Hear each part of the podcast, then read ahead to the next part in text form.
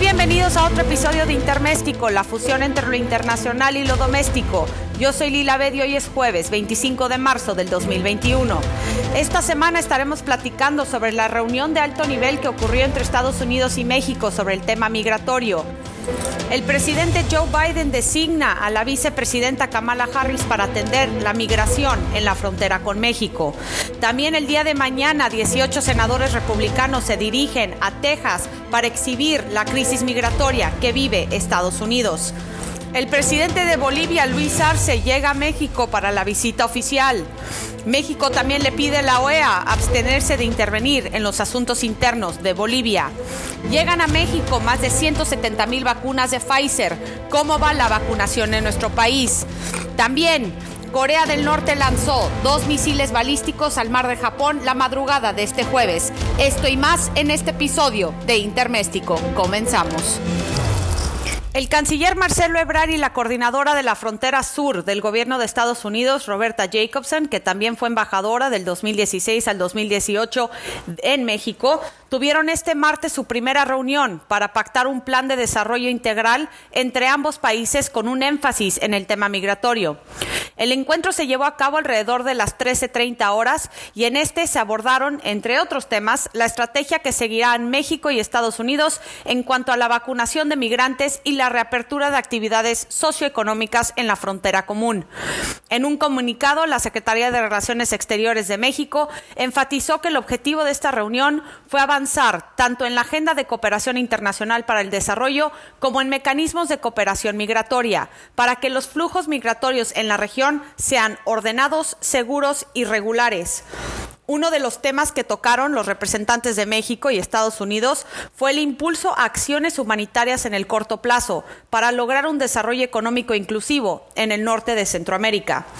Más tarde, Ebrard publicó un video en el que afirmó que las metas en común apuntan a que haya más desarrollo para que la gente no se vea obligada a migrar. Podemos lograr que estos países de Centroamérica y el sur de México tengan otro futuro, así lo dijo el canciller de México. Con este impulso al desarrollo, según la Cancillería, se estarían mitigando las causas detrás de los flujos migratorios en la región. Para esto, también se tendrían que implementar mecanismos de protección de derechos humanos, particularmente enfocados en los menores migrantes. Estados Unidos y México coincidieron en la importancia de impulsar mecanismos de cooperación internacional para desarrollar Centroamérica en una segunda reunión con representantes de la Agencia Mexicana de Cooperación Internacional para el Desarrollo, la AMEXID, y de la Comisión Económica para América Latina y el Caribe de la ONU, la CEPAL, el equipo mexicano presentó los avances del Plan de Desarrollo Integral para el norte de Centroamérica, el cual engloba Guatemala, Honduras y El Salvador. La Secretaría Ejecutiva de la CEPAL, Alicia Bárcena, expuso los 15 programas temáticos en materia de desarrollo económico, bienestar social, combate al cambio climático y gestión integral del ciclo migratorio, que están articulados en 114 proyectos. Mientras, los integrantes de la MEXID presentaron los avances de los programas Sembrando Vida y Jóvenes Construyendo el Futuro, implementados en Centroamérica. Los participantes de ambos gobiernos y de la CEPAL coincidieron en fortalecer la cooperación para estimular la economía regional de una manera más equitativa y así disminuir los flujos migratorios. En esta reunión, por parte de la delegación de Estados Unidos, estuvo presente también Juan González, el encargado del hemisferio occidental del Consejo de Seguridad Nacional de la Casa Blanca, como Ricardo Zúñiga, el enviado especial del Departamento de Estado para el Triángulo Norte. Esta primera reunión fue un acercamiento con las autoridades mexicanas para marcar la urgencia y la seriedad con la que está tomando el tema migratorio la administración de Joe Biden. Esto es una bomba política para la Casa Blanca por el simple hecho de que los republicanos van a utilizar la nueva política migratoria del presidente Joe Biden para tratar de derrocar a los demócratas en las elecciones intermedias del 2022, tomando en cuenta que el expresidente Donald Trump tiene completamente secuestrado al Partido Republicano, van a utilizar como discurso lo que los republicanos consideran que los demócratas están impulsando una frontera abierta. Eh, el día de mañana, 18 senadores senadores republicanos que van a estar liderados por el senador Ted Cruz de Texas van a ir a Texas para tratar de exhibir esta crisis fronteriza que existe con la cantidad enorme de menores no acompañados que han llegado a estos centros de detención que según la ley estadounidense federal deben solamente permanecer en estas en estos centros de detención por no más de 72 horas, pero debido a que está la pandemia y que no tienen a dónde mandarlos, no han podido trasladarlos al Departamento de Salud y por ende queden quedan detenidos en estos centros por más de 10 días. Desde el domingo pasado, más de 800 niños no acompañados permanecen en estos centros de detención. Los demócratas no han permitido que los medios de comunicación entren a, estas, a estos centros de detención y por eso el senador Ted Cruz dijo que invitaba a los medios de comunicación a que vieran por sí mismos lo que ocurre en la frontera entre México y Estados Unidos. Esto obviamente como forma parte de una estrategia política mediática del Partido Republicano para tratar de desprestigiar al, al gobierno de Joe Biden y a los demócratas y también para tener el pretexto perfecto para no aprobar la reforma migratoria que ha presentado el presidente estadounidense ante el Congreso. Específicamente va a ser muy complicado que logre eh, obtener el, la aprobación de al menos 10 republicanos en el Senado para aprobar esta reforma migratoria integral. El presidente Joe Biden designó este miércoles a la vicepresidenta Kamala Harris para encabezar las gestiones del gobierno en torno al aumento de la llegada de migrantes en la frontera con México. Biden hizo el anuncio al reunirse en la Casa Blanca con Harris y con el secretario de Salud y Servicios Humanos, Javier Becerra, al igual que con el secretario de Seguridad Nacional, Alejandro Mayorkas, y otros asesores en el tema migratorio. Al delegarle el tema a Harris, Biden está repitiendo, de una cierta manera, la dinámica que él vivió cuando era vicepresidente de Barack Obama, cuando en ese entonces el presidente Obama le pidió a Biden encargarse no solamente de las gestiones para retirar a las tropas de Irak, sino también atender el tema de Centroamérica. La medida busca dar la imagen de que el gobierno de Biden se está tomando en serio el tema, el tema fronterizo tras recibir críticas de los republicanos que lo acusan de no hacer lo suficiente para detener la llegada de migrantes. Aún así, podría ser una gestión políticamente delicada designar a Harris sobre este tema. El presidente Joe Biden quiere que Kamala Harris tenga experiencia a nivel internacional y esta designación sin duda se la va a dar. Pero esto es un tema también muy delicado para la vicepresidenta Harris, no solamente porque se postuló como candidata presidencial en el 2020, pero porque va a tratar de postularse en las elecciones del 2024. Es decir, si no le sale bien el manejo de la frontera, pues le puede costar en términos políticos mucho momentum hacia la elección del 2024. Horas antes se informó que una delegación de funcionarios de la Casa Blanca y legisladores viajaría ese miércoles a la frontera con México para recorrer instalaciones donde se aloja a menores migrantes. Más de 750 adolescentes están alojados en Carrizo Springs, al igual que otras instalaciones manejadas por el Departamento de Salud y Servicios Humanos, incluye a un pequeño grupo de menores que han dado positivo el COVID-19, habiendo contraído la enfermedad presuntamente cuando estaban a cargo de la patrulla fronteriza. Se encuentran en estos momentos aislados. En las últimas semanas, el gobierno se ha apresurado a habilitar más lugares para niños a cargo del Departamento de Salud. El martes se anunció que habilitaría una nueva instalación en Carrizo Springs. El Centro de Convenciones de San Diego también va a alojar adolescentes y el departamento estudia recurrir a bases militares en San Antonio y El Paso, Texas, para apoyar la llegada de estos menores. Pero la capacidad de las nuevas instalaciones está completamente rebasada, casi con la misma rapidez con las que se la habilita. Una semana después de su apertura, el centro de convenciones en el centro de Dallas aloja casi 2.000 adolescentes. Los expertos dicen que el departamento debe liberar a los niños con mayor rapidez, sobre todo al aproximadamente 40% que tienen al menos una persona en Estados Unidos dispuesto a recibirlos. La Casa Blanca limitó el acceso de los medios a la gira a un solo equipo de televisión en este, en, en este momento en Carrizo Springs. Por eso vemos que 18 senadores republicanos el día de mañana van a ir a Texas y le piden a los medios de comunicación que para que vean de primera mano lo que ocurre en estos centros de detención justamente para pegarle al gobierno de Joe Biden. El presidente de Bolivia, Luis Arce, llegó a cerca de la medianoche de este martes a la Ciudad de México para realizar una visita oficial de tres días, durante la cual se entrevistará con su homólogo mexicano, Andrés Manuel López Obrador. La televisión estatal boliviana informó que el mandatario suramericano fue recibido por una comitiva diplomática mexicana alrededor de las 23:37 horas local en el Aeropuerto Internacional Benito Juárez de la Ciudad de México. En forma previa, Arce señaló en su cuenta de Twitter que que por invitación del presidente López Obrador realizó una visita oficial a México para profundizar los lazos de hermandad y cooperación. También en su agenda está el análisis del papel de la Organización de Estados Americanos, la OEA, uno de los organismos que criticaron a su gobierno por las detenciones de la expresidenta Janine Áñez y dos de sus exministros.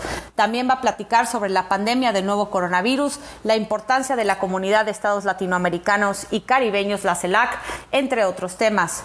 La Secretaría Mexicana de Relaciones Exteriores indicó en un comunicado que la visita de Arce se celebra en ocasión del 190 aniversario del establecimiento de relaciones diplomáticas entre México y Bolivia.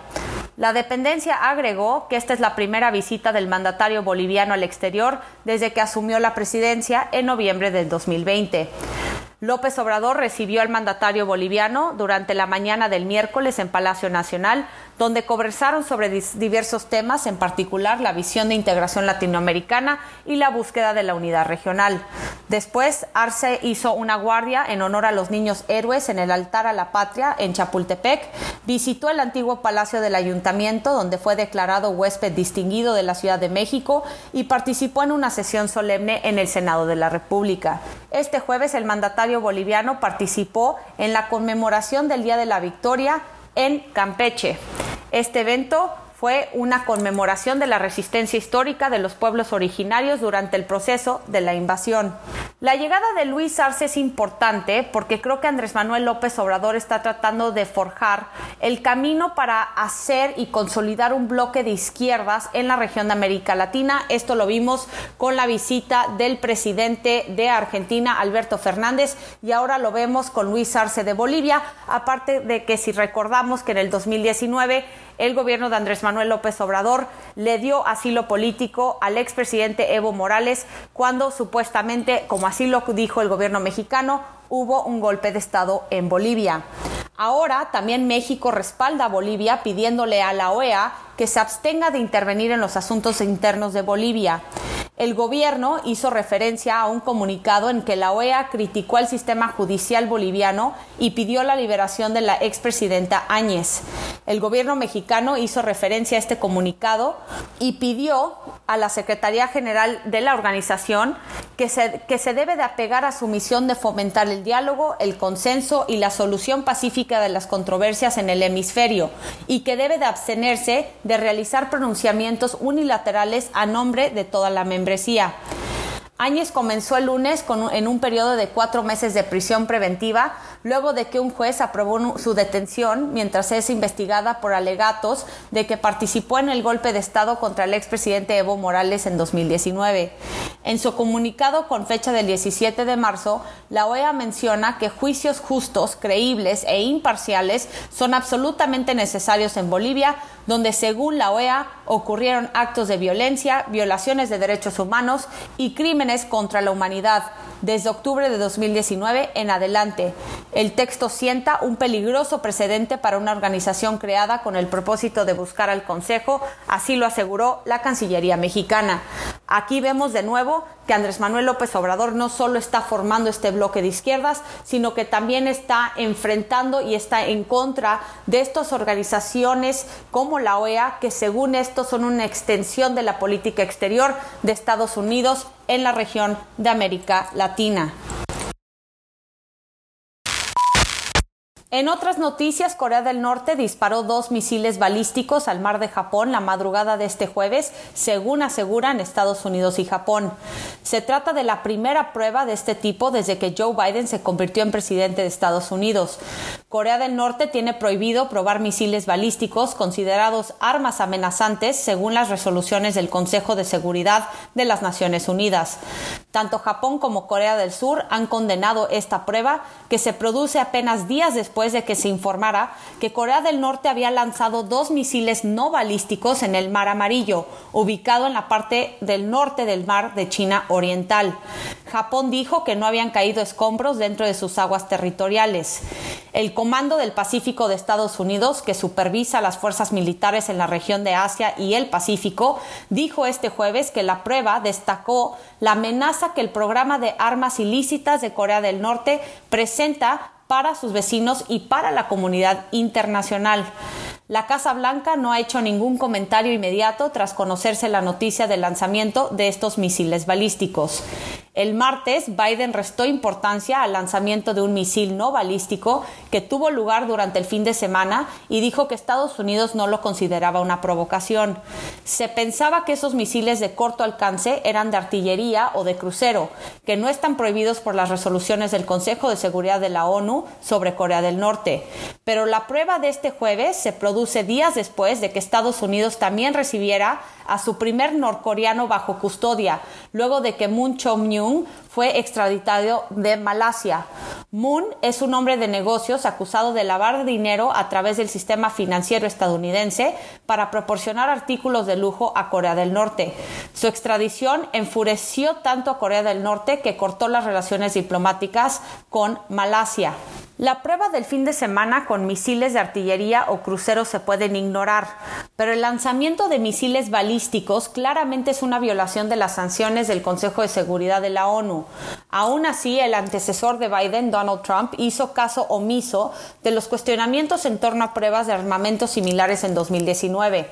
El acuerdo al que Trump y Kim Jong-un llegaron en 2018 fue que en Pyongyang no haría pruebas de misiles balísticos de largo alcance ni de armas nucleares. En ese entonces la Casa Blanca no se preocupó de ensayos menores, pero el equipo de Biden acaba de regresar de un viaje a Japón y a Corea del Sur y ha prometido que Estados Unidos está de vuelta en el escenario internacional y que iba a apoyar a sus aliados. Entonces, tal vez el gobierno estadounidense tendrá que decir algo sobre las pruebas armamentistas que amenazan a sus amigos en el noreste asiático. La Casa Blanca sabe que Corea del Norte tiene armas más potentes en su arsenal que no ha ensayado desde finales de 2017. Corea del Norte ha estado más de un año en aislamiento. Incluso cortó la mayoría de su comercio con China, su aliado más cercano, en medio de la pandemia de COVID-19 y se estima que su economía está en pésimo estado. Ahora que parece que las pruebas armamentistas están de regreso, muchos se preguntan qué tan lejos está dispuesto a ir Kim Jong-un para que la Casa Blanca le preste atención. Funcionarios japoneses dijeron que Corea del Norte disparó los dos misiles después de las 7 horas local del jueves y volaron a 420 kilómetros y 430 kilómetros respectivamente antes de aterrizar en aguas fuera de la zona económica exclusiva de Japón. No se infligieron daños a barcos ni aviones. El gobierno de Biden ha dicho que ha intentado sin éxito establecer contacto diplomático con Corea del Norte. Pyongyang aún tiene que reconocer que Biden está ahora en el cargo y los dos países siguen en desacuerdo sobre los programas de misiles nucleares y balísticos de Corea del Norte. Finalmente, más de 170 mil vacunas de Pfizer llegaron al Aeropuerto Internacional de la Ciudad de México este miércoles y hoy llegaron un millón de dosis de la vacuna Coronovac producida por Sinovac.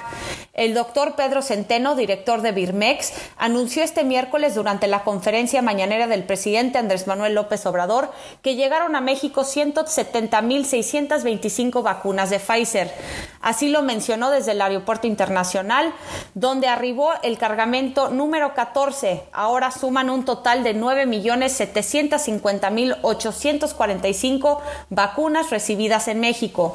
A través de la cuenta de Twitter de Biológicos y Reactivos de México, se informó que con las dosis que llegaron este miércoles a la Ciudad de México, sumaron también 4.548.375 vacunas de Pfizer que han llegado al país.